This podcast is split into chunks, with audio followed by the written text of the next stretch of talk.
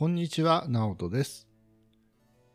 今日は、現実は豊かではないのに、心は豊かになる方法について、前回から引き続き話していきたいと思います。今日は、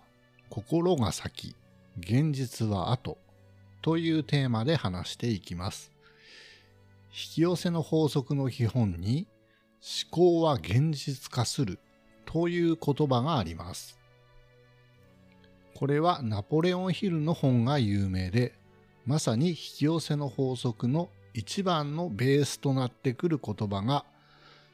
この思考は現実化するという言葉です。ですが、引き寄せの法則は簡単に言うと、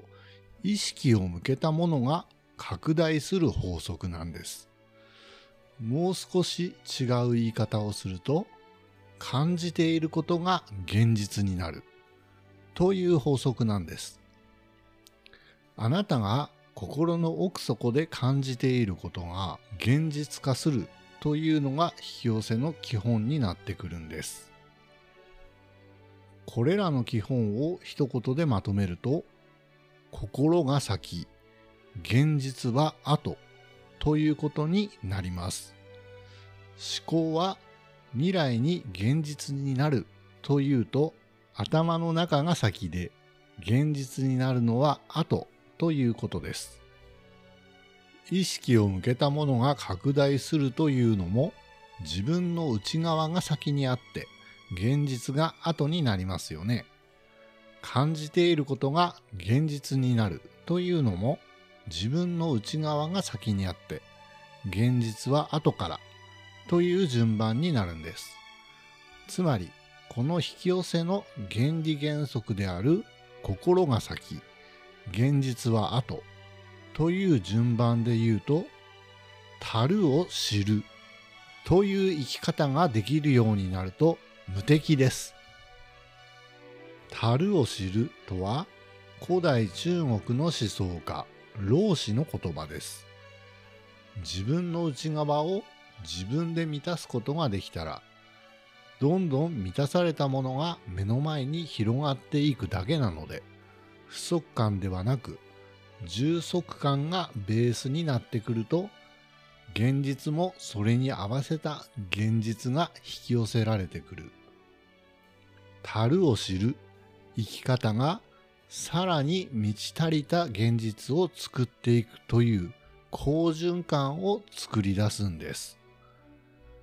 内側が先で外側はその後なので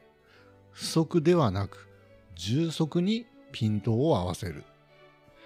満ち足りてるなあ、ありがたいなあ